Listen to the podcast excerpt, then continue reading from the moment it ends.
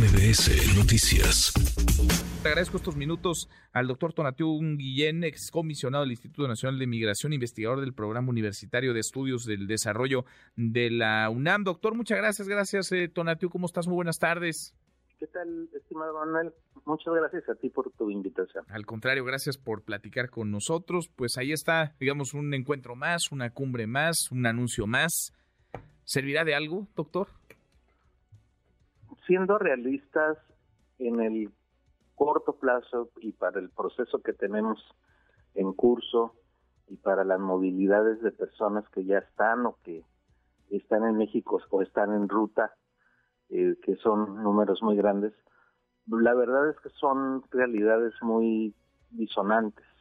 Una es la, lo que vemos, lo que incluso lo que acabas de reportar desde Chiapas, y otra cosa es pues el discurso que tuvieron eh, los, los las personas, los, gobiernos en el pasado domingo, que relacionaron la migración con asuntos que no es que esté desconectado, alguna vinculación tendrán, pero están muy ajenos, muy distantes de, la realidad inmediata, como eh, corregir el bloqueo de Cuba y darle salida de otra manera a esa relación, o, lo mismo con Venezuela, eh, o, o, la cuestión de la deuda que también se manejó, y asuntos de, ese corte, pero que sin dejar de ser importantes, no nos conectan con las necesidades de la crisis humanitaria que estamos viviendo y que pues en, en, el día a día lo que lo que estamos constatando es una desatención es una insuficiencia y es y, es sobre todo una distorsión de perspectiva Manuel. Porque por ejemplo en el caso de los haitianos está clarísimo que no tienen país a dónde regresar. Y, y una de las cosas que debieron haber acordado los gobiernos el domingo pasado es un estatus especial de protección a los haitianos. Y, y sin necesidad de que estén pasando ese tipo de tensiones y de penurias en, en, Chiapas o en otros lugares, porque es, es evidentemente una nacionalidad en, en, una situación de crisis terrible.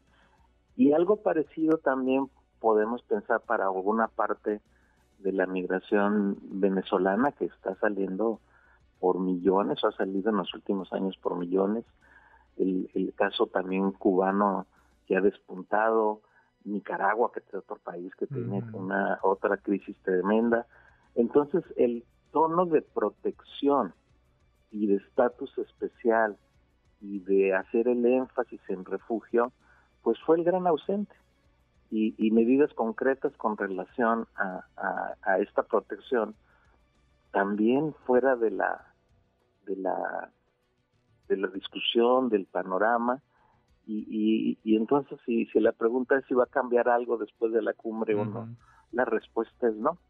Pero lo que estamos viendo es que no. Pues no, porque el diagnóstico está equivocado, ¿no? Y con un mal diagnóstico, pues lo que vendrá son malas eh, soluciones, malas eh, salidas a esta crisis, doctor. No, incluso también cuestiones que, que, hay que reconocer abiertamente. Un, un, tercio del actual flujo es mexicano. Sí.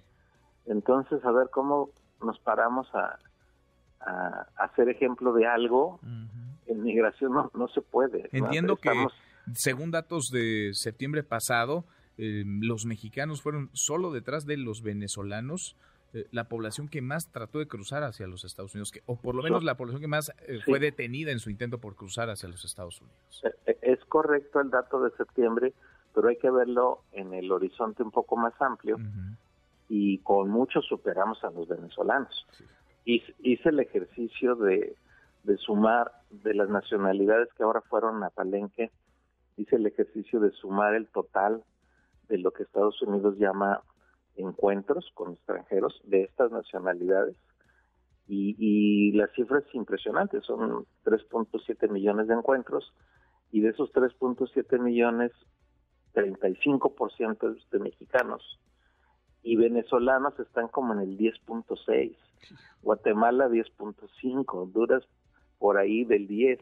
Y así entonces el, el, caso mexicano es particularmente importante y al mismo tiempo nada referido por lo menos, por lo menos ser consciente de que también somos parte de la problemática desde la perspectiva social y humana. Pues sí, porque es muy fácil eh, responsabilizar a quien no está sentado a la mesa y hacia donde quiere llegar la gente, porque yo no veo migración del norte al sur, no veo migración de Estados Unidos o de México hacia Venezuela, por ejemplo, o hacia Nicaragua, al contrario, los flujos migratorios van hacia el norte. Estados Unidos no está sentado a la mesa y le achacan la culpa al gobierno estadounidense, que tendrá sin duda mucho que poner en este tema, tendrá mucho también que aportar, pero, pero así como decir la responsabilidad es de ellos, pues tampoco, doctor. Es correcto. Aunque si quisiéramos solucionar y avanzar hacia soluciones, inevitablemente el camino es regional, internacional en el sentido amplio, y necesariamente también con Estados Unidos y por lo menos con Canadá, en, en una mesa que comparta el diagnóstico, el diagnóstico correcto, que comparta estrategias y políticas y que comparta responsabilidades.